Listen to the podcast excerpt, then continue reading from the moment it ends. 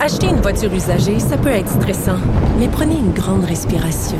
Et imaginez-vous avec un rapport d'historique de véhicule Carfax Canada qui peut vous signaler les accidents antérieurs, les rappels et plus encore. Carfax Canada. Achetez l'esprit tranquille. La Banque Q est reconnue pour faire valoir vos avoirs sans vous les prendre. Mais quand vous pensez à votre premier compte bancaire, tu sais, dans le temps à l'école, vous faisiez vos dépôts avec vos scènes dans la petite enveloppe. Hmm, C'était bien beau. Mais avec le temps, ce vieux compte-là vous a coûté des milliers de dollars en frais, puis vous ne faites pas une scène d'intérêt. Avec la banque Q, vous obtenez des intérêts élevés et aucun frais sur vos services bancaires courants. Autrement dit, ça fait pas mal plus de scènes dans votre enveloppe, ça. Banque Q, faites valoir vos avoirs. Visitez banqueq.ca pour en savoir plus. Vous avez 24 minutes dans une journée. Tout savoir en 24 minutes. Pour s'informer et comprendre en 24 minutes, ici Mario Dumont, en compagnie de Vincent Dessureau, des studios de Cube Radio, la station d'affaires publique de Québecor. Voici Tout savoir en 24 minutes. Tout savoir en 24 minutes. Après euh, des années euh, de questionnement, euh, de débats, ben, voilà que Ottawa finalement dit non aux Chinois Huawei dans le déploiement du réseau 5G au pays. On attend toujours ce, point de presse de confirmation, mais c'est la décision qu'aurait finalement prise le gouvernement du, du Canada. faut dire que c'est un dossier assez sensible parce qu'on sait que c'est l'installation de la nouvelle technologie, ça implique énormément d'installations à la grandeur du pays et il y a des inquiétudes concernant euh, ben, la collecte de renseignements euh, qui pourrait être utile au gouvernement chinois parce que on dit que même si Huawei dit Mario qu'ils sont indépendants, ils sont une entreprise privée indépendante du gouvernement, c'est dur à croire en Chine. Oui, c'est dur à croire, surtout que ultimement le gouvernement pourrait même si Huawei euh, dit ah, nous on, prend aucune information, enfin ils prennent des informations, veut veut pas, mais si le gouvernement dit ben vous nous les donnez les informations, euh, il serait en gros forcé de le faire. Là. Alors on a beau avoir des garanties de la compagnie, ça ne semble pas rassurer les experts. Si on le réseau 5G, ça devient le réseau euh, du ministère de la Défense, de l'armée, de, de, de, tout ce qui, de tout ce qu'on fait, de nos, nos universités, notre savoir, nos recherches. Oui, c'est vraiment ce qu'on voit pour le futur de, de la 5G. Reste que il faudra le voir. Est-ce que ça s'implantera tel qu'on le voit? Mais euh, des chirurgies, euh, tu touches à tous les domaines avec si euh, la 5G s'installe un peu partout. Et il y a le passage des données un peu partout, là, qui fait que quand tu recueilles un peu tout ce qu'on fait sur nos, nos, téléphones et compagnie, c'est de l'or en barre pour un pays étranger. donc, d'ailleurs, la plupart des experts, j'ai assisté à certaines conférences récemment sur le sujet avec des experts internationaux et tout le monde est unanime que c'était la chose à faire. Euh, Qu'avait fait tous nos partenaires, ou à peu près? Ouais, à peu près. En fait, faut dire le Canada fait partie de ce qu'on appelle le Five Eyes. C'est un groupement de cinq pays qui s'entraident sur la surveillance et le renseignement. Tu as les Américains, l'Australie, la Nouvelle-Zélande, le Royaume-Uni et le Canada. Et euh, il ne reste que la Nouvelle-Zélande qui n'a pas fait ce saut-là. Donc, dans ceux qui se travaillent ensemble sur la protection du renseignement, euh, contre-espionnage et tout ça, ben là, euh, écoute, les, les, trois, autres, les trois autres avaient déjà boycotté Huawei, mais en tout et moi, les États-Unis et Royaume-Uni, c'est les deux géants du groupe. Euh, tu as tout à fait raison. Euh, il faut dire que dans ce dossier-là, c'était rendu épineux avec euh, le dossier de l'affaire la, Meng Wanzhou. ensuite, il y a les deux Michael emprisonnés en Chine. Donc, ça, c'est un sujet, je pense, où on essayait de trouver la meilleure façon de dire non à la Chine sans se retrouver avec trop de problèmes. Et le meilleur moment. Et le meilleur moment. Est-ce que c'est le bon moment là? Ben, je je comprends là, que pendant les négociations avec euh, Main Wanzhou d'un côté, les deux Michael de l'autre côté, c'était placer le gouvernement canadien dans une position délicate pour annoncer ça. Mais en même temps, en faisant ça, la Chine nous donnait une raison de plus de dire ils sont-tu pas fiables là? Ils, ils sont pas satisfaits. Nous, on arrête quelqu'un qui est à la demande des Américains, qui a une demande d'extradition. Eux autres, ils ramassent deux Canadiens. Euh, ramasse deux Canadiens qui sont en voyage d'affaires, puis... Euh, Offre un procès bidon. Ouais. C'est ça que tu veux comme partenaire d'affaires? Non, ça prouvait effectivement les inquiétudes. Donc euh, voilà, c'est fait. Est-ce qu'il y aura des conséquences? parce que moi, je pense que je te dis le moment de l'annonce, je pense que la décision a été prise. Je pense que c'est dans l'entourage de M. Trudeau, dans le gouvernement dans le gouvernement libéral, pardon, il n'était pas en désaccord avec les conservateurs. Il était d'accord qu'il fallait bannir Huawei. C'était juste comment on comment on va manœuvrer pour annoncer ça. D'ailleurs, on, on, je pense qu'on s'attend à des sanctions. Moi, je m'attends à ce que d'ici une semaine, la Chine annonce des représailles. Euh, Est-ce que là, la tension internationale fait que ça enlève un peu le focus Ça enlève le sur focus, ça? c'est vrai. C'est vrai que le focus est parti de là, mais je m'attends quand même à ce que la Chine réplique. La Chine ne laisse pas passer. là. À voir dans les prochaines... On euh, boycotter le, ca- Semaine. le canola canadien comme ils l'ont déjà fait ou quelque chose du genre. On pas verra. en Chine en vacances, là, non plus, dans les... Ouais, mais ça, euh, c'est- c'est c'est- c'est triste, mais c'est de moins en moins ça. là. Avec les deux Michael, d'après moi, il y a bien des gens Ouais. qui se sont dit, ouais, la Chine, là... Moi, dans les experts que je parlais en sécurité informatique et en renseignement, là, euh, ils vont pas en Chine, là. Non, On m'a dit non, non, ils vont pas en Chine. Jamais. Non, parce que les gens qui travaillaient avec la Maison Blanche et tout ça, ils disaient, eux, euh, ils peuvent plus, là. Alors la Chine, c'était, c'est- c'est terminé. C'est plat, Depuis le gros... dossier des deux Michael. Quelqu'un qui aime voyager, c'est un gros morceau de globe. La Russie puis la Chine, c'est un gros morceau de globe à mettre un X, là. T'as tout à fait raison, Ouais. mais euh, dans ce cas-là, on va aller, on va aller ailleurs. Dossier euh, qui a inquiété plusieurs personnes aujourd'hui, euh, que le- la présence de possibles euh, cas de variole du singe euh, à Montréal. 17 cas suspects de variole du singe qui sont présentement sous enquête dans le Grand Montréal. Puis on dit, ben, en fait, il y en a 15 à Montréal et, euh, et deux sur la rive sud, et une dans, un dans, le couronne, dans la couronne nord. Et Mario, quand on parle de cas suspects, euh, ce qu'on attend la confirmation, là, on semble Ouais. pas mal certain que c'est ça. Oui, parce que le cas américain, qui serait peut-être la source, qui serait venu à Montréal, aurait eu des relations, lui, il est Il confirmé. est identifié. Et euh, c'est pas une, ma- c'est une maladie qui a des symptômes quand même assez, euh, Précis, assez précis, particuliers. Euh, Aujourd'hui, Dr Mylène Drouin de la santé publique à Montréal disait toujours en attente de la confirmation par laboratoire. Donc pour l'instant, ce sont toujours des cas suspects. On parle d'hommes âgés entre 30 et 55 ans qui ont eu des rapports homosexuels. Euh, sur les 17 cas, donc je vous le disais, là, 15 qui sont sur l'île de Montréal. Euh, je vais vous faire entendre un extrait de Mylène Drouin sur la contagiosité de cette maladie. Et c'est pas très contagieux, donc c'est vraiment ça prend des contacts étroits, prolongés par gouttelette euh, pour arriver là à une transmission. Bon, alors on est habitué, nous, avec la COVID, à quelque chose de écoute, extrêmement euh, contagieux. On n'est pas que- dans le même que j'ai niveau. compris, ils veulent pas dire, ils veulent pas se faire prendre, puis que dans, dans, dans deux mois ou dans six mois, on s'aperçoit que dans certains cas, ça peut être transmis par aérosol, par aéros- aérosol. Mais présentement, les deux seuls cas de transmission, les deux seuls, les deux seuls exemples, c'est relations sexuelles où elle a dit des personnes vivant vraiment ensemble dans le même domicile. Exact. Mais il n'y a aucun cas de contamination à l'épicerie, là. Non, on parle vraiment resta- d'échange ou au de fluide. Là. Ce qui est rendu Ouais. là, si je me passe la fourchette, euh, Ouais. là, mais bon. Euh, les personnes d'ailleurs atteintes deviennent contagieuses à peu près cinq jours avant l'apparition des symptômes et le demeure jusqu'à ce que les lésions se résorbent, là, parce qu'on parle quand même de euh, différents euh, différents symptômes, de la fièvre, euh, ganglions enflés, et là ensuite, ben, il y a des lésions cutanées qui apparaissent. appelle les lésions, là, c'est pas le fun. Non. des boutons, vraiment des gros boutons. euh. D'ailleurs, dans les cas suspects, euh, certains ont été pris en charge par la clinique L'Actuelle à Montréal, fondée par le docteur Régent Thomas, qui est bien connu de la population. Il explique un peu à quel point euh, on, on se grattait la tête un peu dans des cas comme ça. Une maladie qui, euh, dit-il, personne ne connaissait là, il y a 24-48 heures. Alors, euh, veut quand même émettre une alerte aux médecins à la grandeur de la province d'être vigilants aux différents symptômes. Parce qu'entre autres, dans son cas, au départ, on dit l'homme, euh, un, un des cas en ce moment qui est étudié, l'individu se prend un mal, à, mal de gorge, ganglion enflé, s'en va à l'urgence en fin de semaine. On le traite comme un streptocoque.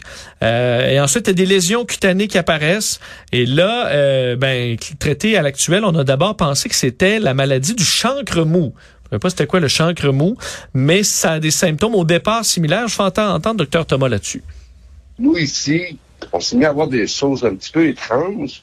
Comme je dis, on a pensé que c'était cette maladie-là, qu'on voyait quand même à l'occasion, mais quand même assez rarement. Et ça se ressemble un peu. Sauf dans la maladie du chancre mou, c'est plutôt génital seulement. Et dans la maladie de la variole, ben, il y a une atteinte un petit peu plus systémique, plus euh, généralisée. Bon, et euh, pour ce qui est de la santé publique, on, est, on incite les gens qui auraient des symptômes à s'isoler, porter le masque, euh, couvrir les lésions aussi. Euh, on parle par contre de forme mineure je- pour l'instant dans tous les cas.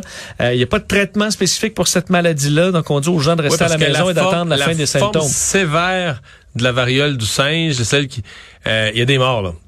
Euh, celle qui vient du Congo, pis tout ça, mais l'autre, c'est la, la- le variant ou la variante qu'il y aurait ici, c'est pas, semble pas être, euh, être mortel, mais c'est, tu sais, Moi, ce que j'ai entendu ce matin, ce que ça me dit, c'est que ça concerne pas tout le monde. là. Tu sais, c'est vraiment... euh, Ben ça peut éventuellement euh, Ouais, c'est ça- se mettait à se euh, répandre, ouais, ouais, mais- ça peut ça peut se répandre.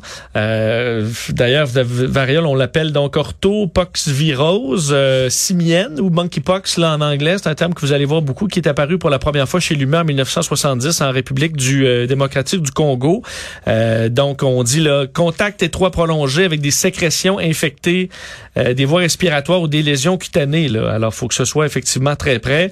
Euh, des symptômes dans les cinq premiers jours, le fièvre, intense maux de tête, ganglions lymphatique enflé, douleur au dos, douleur musculaire, grande fatigue. Là, quand vous commencez à avoir des lésions, c'est un peu plus évident. Et des cas qui se multiplient. hein. On sait Royaume-Uni, euh, mercredi, c'était l'Espagne, Portugal. euh, et euh, dans les dernières heures, Suède et l'Italie qui ont fait part de cas euh, suspects ou confirmés. Et retenez-vous pas d'aller euh, au biodôme ou au zoo de Granby. Ce singe, singe, ça n'a aucun rapport. Ce que je comprends, c'est qu'au point de départ, dans la recherche, on a trouvé là, ce qu'on appelle des, des réservoirs de, de virus chez des singes. Mais même la transmission animale en Afrique, où il y a plus de ce virus-là, euh, c'est même pas les singes, c'est les rongeurs. Des petits rongeurs dans les maisons, puis tout ça. Fait que... euh, Non, donc allez au, euh, Donc, c'est juste à l'époque- safari, là, s'il y a un singe qui saute sur le toit. non, il on- vous donnera pas ça, là. Il n'y a pas de danger.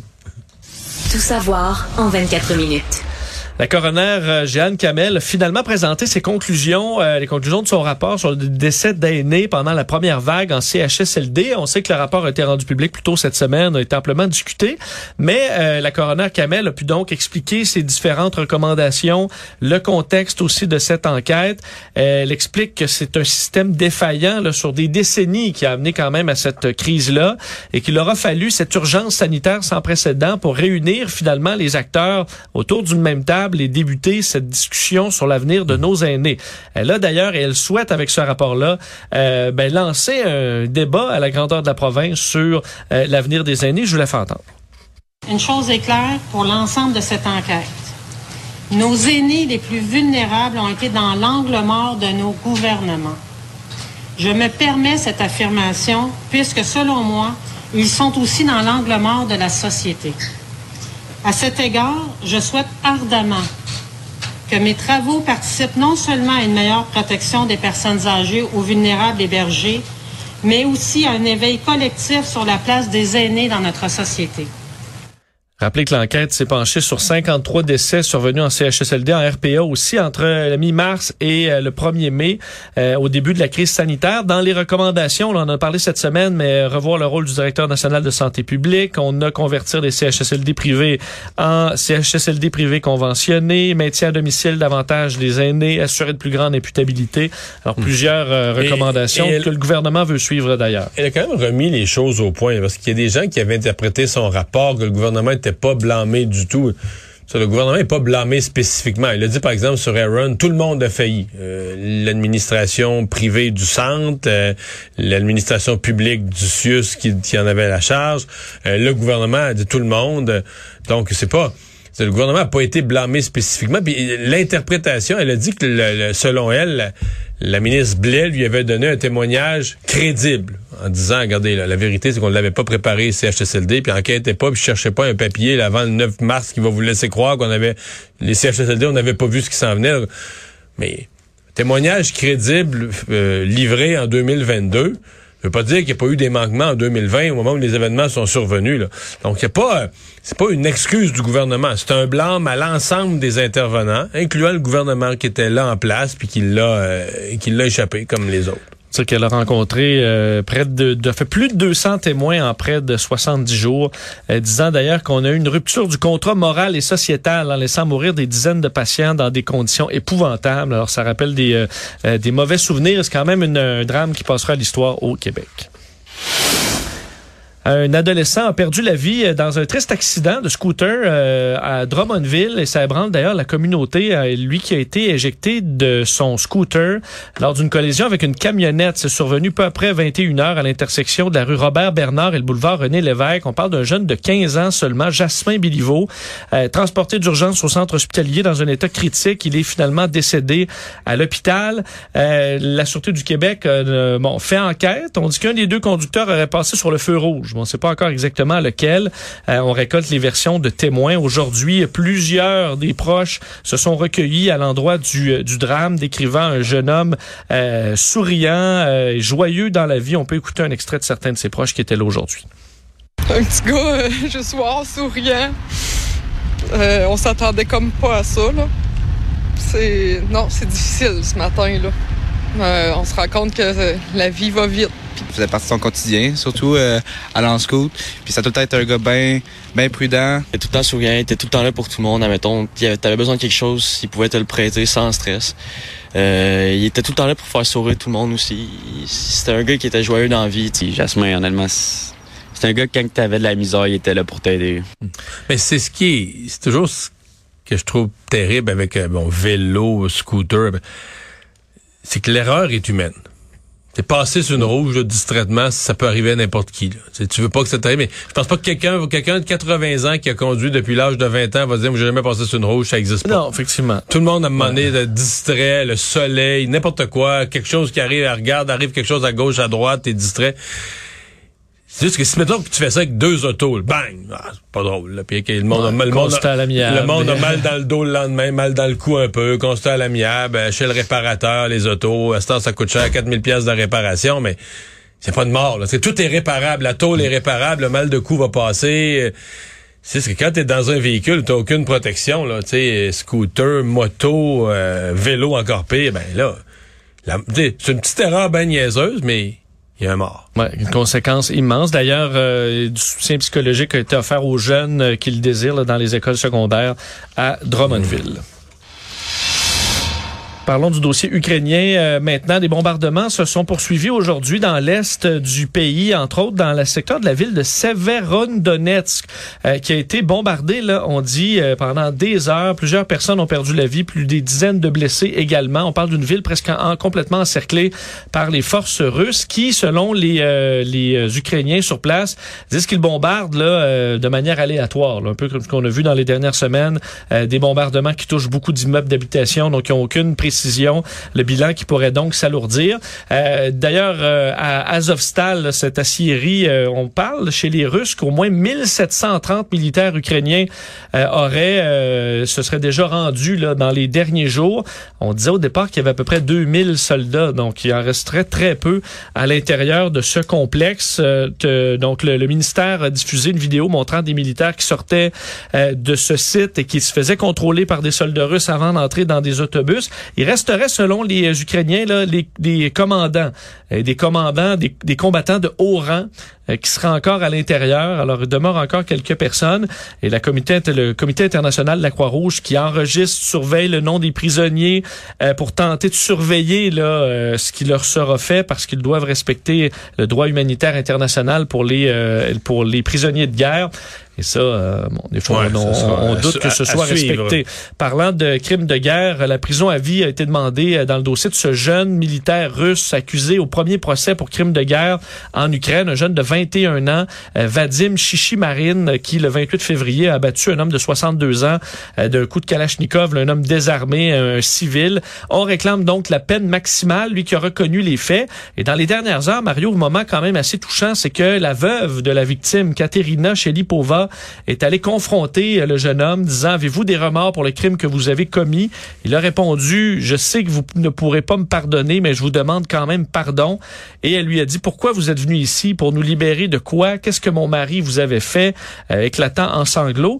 Les moments aussi touchants, c'est qu'elle dit quand même qu'elle est ouverte à un échange. Dit, on pourrait échanger ce jeune homme-là contre un des gars d'Az- d'Azovstal. On sait qu'à quel point ils sont devenus euh, un peu mythiques, ces soldats qui ont résisté pendant des euh, semaines. À partir du moment où tu l'as jugé pour crime de guerre, tu lui donnes la prison à vie, tu peux pas l'échanger. là. Effectivement. Mais je trouve ça quand même, Non, non, je comprends euh, quand dans même fort l'émotion, de hein. dire je, je, je serais prêt à le faire.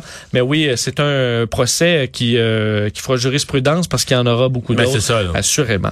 Euh, L'ONU, d'ailleurs, dans ce dossier qui réclame le, le retour des pourparlers euh, de paix, on se souvient, là, en Turquie, euh, on avait réussi à amener les deux parties à discuter. Malheureusement, là, on était tombé dans un impasse. ouais, ouais, Et là, on réclame que, en fait, ce qu'on dit, Mario, c'est que les récentes ententes, par exemple, pour faire sortir des soldats d'Azovstal, ben, tu sais, ça a marché, là, un peu, là. On a réussi à se parler pour arriver à une sortie, et que ça, on peut peut-être bâtir là-dessus. Euh, on sait que les ports ukrainiens sont sous blocus russe, donc on peut pas sortir, euh, entre autres, l'engrais, euh, la nourriture. Et les Russes, eux, font face à des sanctions internationales. Alors, ça fait flamber le prix de la nourriture. On aimerait bien qu'on puisse au moins s'entendre sur certains points là-dessus pour débloquer les ports. De retour euh, chez nous, euh, le gouvernement euh, de, et fait le ministère de la Santé de Christian Dubé annonce la création de cliniques pour la COVID longue. Fait COVID longue et maladie de Lyme, deux maladies qu'on comprend encore peu, euh, dont le service, faut croire, est défaillant dans le réseau actuellement. Ben, des maladies pour lesquelles les gens qui les ont savent pas quel sein se vouer, savent pas à quelle porte cogner, savent pas, savent pas trouver quelqu'un pour avoir un diagnostic clair, des, des commencements de solutions. Et là, euh, on veut donc créer des, des endroits spécialisés, cinq centres de référence, dix cliniques satellites au Québec qui pourront euh, être accessibles à la population pendant au moins trois ans. Euh, C'est le CHUM qui va coordonner ce projet. Non seulement on va s'occuper des patients, mais on s'occupera de recherche aussi euh, pour tenter d'offrir des, euh, des soins aux patients. On sait a beaucoup de gens qui souffrant de la COVID longue ne souffrent de fatigue chronique, différents problèmes, problèmes pulmonaires. C'est assez varié. Euh, 23 000 personnes pourraient bénéficier des services par ces cliniques selon le gouvernement. Parlons. C'est très bien. Parlons des Nordiques. Mario, euh, rencontre aujourd'hui euh, qui s'est euh, déroulée à New York entre Éric Girard, euh, ministre des Finances, et Gary Bettman, le commissaire de la Ligue nationale de hockey. Il faut dire, c'est pas déplacé à New York juste pour ça. Et Éric Girard avait des rencontres d'investisseurs des, des Ouais, banques depuis, américaines. depuis 60 ans, le Québec, en- c'est M. Parizeau qui avait initié ça comme jeune fonctionnaire. là. Le Québec voulait emprunter pour des grands projets, nationalisation d'électricité, puis quelqu'un disait, est-ce qu'on va prendre l'argent? Puis lui, il avait étudié en Angleterre de l'argent. Est-ce qu'on va prendre l'argent? On s'en aller à Wall Street, on va aller à New York, on va présenter, on a des bons projets, on va faire de l'électricité. On va Euh, aller là où est l'argent. Ouais, ouais, on va aller là où est l'argent. Bon, bon, bon.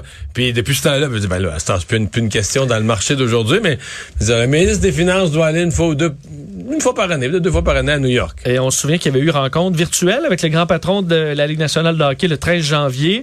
Euh, et là, on fait une visite, on dit de courtoisie. là. Donc, aller parler de certains points par rapport au, Nor- au, euh, au Nordique. Euh, Est-ce que ça va faire avancer le dossier, Mario? Il faut dire qu'il y a beaucoup de scepticisme là, euh, Mais c'est parce chez que monsieur, madame, si, tout le monde. si quelqu'un attend de dire euh, qu'est-ce qui va ressortir de cette rencontre-là, je veux dire, la réponse, c'est rien. Si tu me demandes est-ce que la rencontre est utile, je vais te répondre oui. Elle n'est pas utile en pensant avoir un résultat à soir. Ou cette semaine, il n'y a pas. Elle est utile dans le sens que nous, le Québec, là, on a un amphithéâtre de, de calibre Ligue nationale. Il n'y a pas d'équipe dedans. Puis d'aller dire à Batman et à son équipe, regardez là, nous on a ça. Puis ici au Québec, si jamais vous avez une équipe qui est à vendre, si jamais vous avez une équipe qui tombe en faillite, qui veut c'est vrai, peut-être avoir une récession l'année prochaine aux États-Unis. Peut-être deux, trois équipes vont manger leur bon. C'est jamais de quoi l'avenir est fait. De dire, ben garde, nous autres ici là, c'est pas un gouvernement qui va dire ah le sport professionnel, on haït ça. C'est un gouvernement qui est prêt à parler business, qui est ouvert. Ben moi je trouve que c'est tout à fait correct. C'est-à-dire que tu sais, je veux dire, des agents immobiliers qui font le tour d'un quartier pour te donner un calendrier en disant, regardez, si jamais, Oui. non, mais si jamais le bon de leur maison ils tombent là, là-dessus. c'est euh, ça. Si jamais leur maison, euh, ils veulent la mettre à vendre, ils vont penser à moi, mais ça marche, là. Ils le font parce que ça marche. À un moment donné, ben oui, leur maison est à vendre, ils pensent à...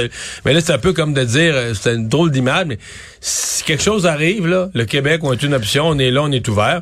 Pour Mais il n'y a pas un bout où à amener à vouloir, tu deviens un peu la tâche, là? Bon, je pense pas qu'il faut qu'on devienne, mais je pense pas, je veux dire, euh, ministre des Parce que ça Finances. fait quand même dix ans là, qu'on gosse euh, Gary Bettman là-dessus, là. Puis qui nous répond toujours avec un peu de, avec un peu de mépris. mépris. Puis là, ben là, il y a une équipe en Arizona présentement euh, qui va jouer dans un aréna communautaire, puis que l'équipe a même pas le droit d'utiliser les chambres des joueurs. Faut qu'ils Il n'y aura pas le logo. Ils peuvent pas mettre le logo des Coyotes de Phoenix. Il y a une équipe de la Ligue nationale qui va jouer sur l'aréna d'une équipe universitaire, qui n'aura pas le droit de mettre même son logo sur la glace. Ouais.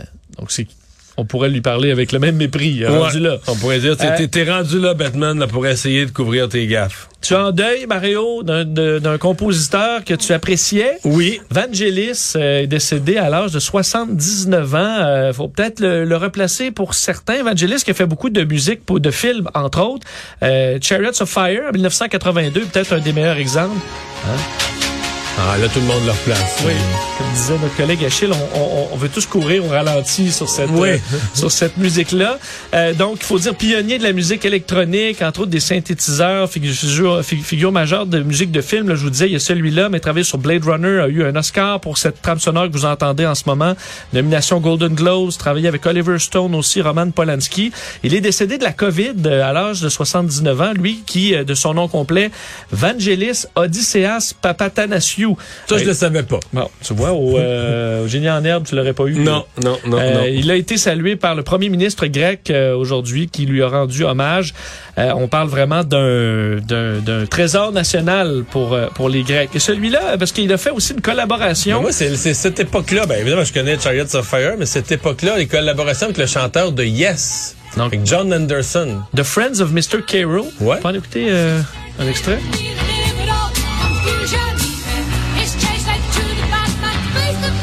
Ça, euh, on est dans un 11 minutes très progressif. Ouais, là. ouais, ouais. C'était des belles, euh, des belles années. Ouais, alors, il est décédé euh, dans, les, dans la nuit de mardi. Très mercredi. belle mélodie.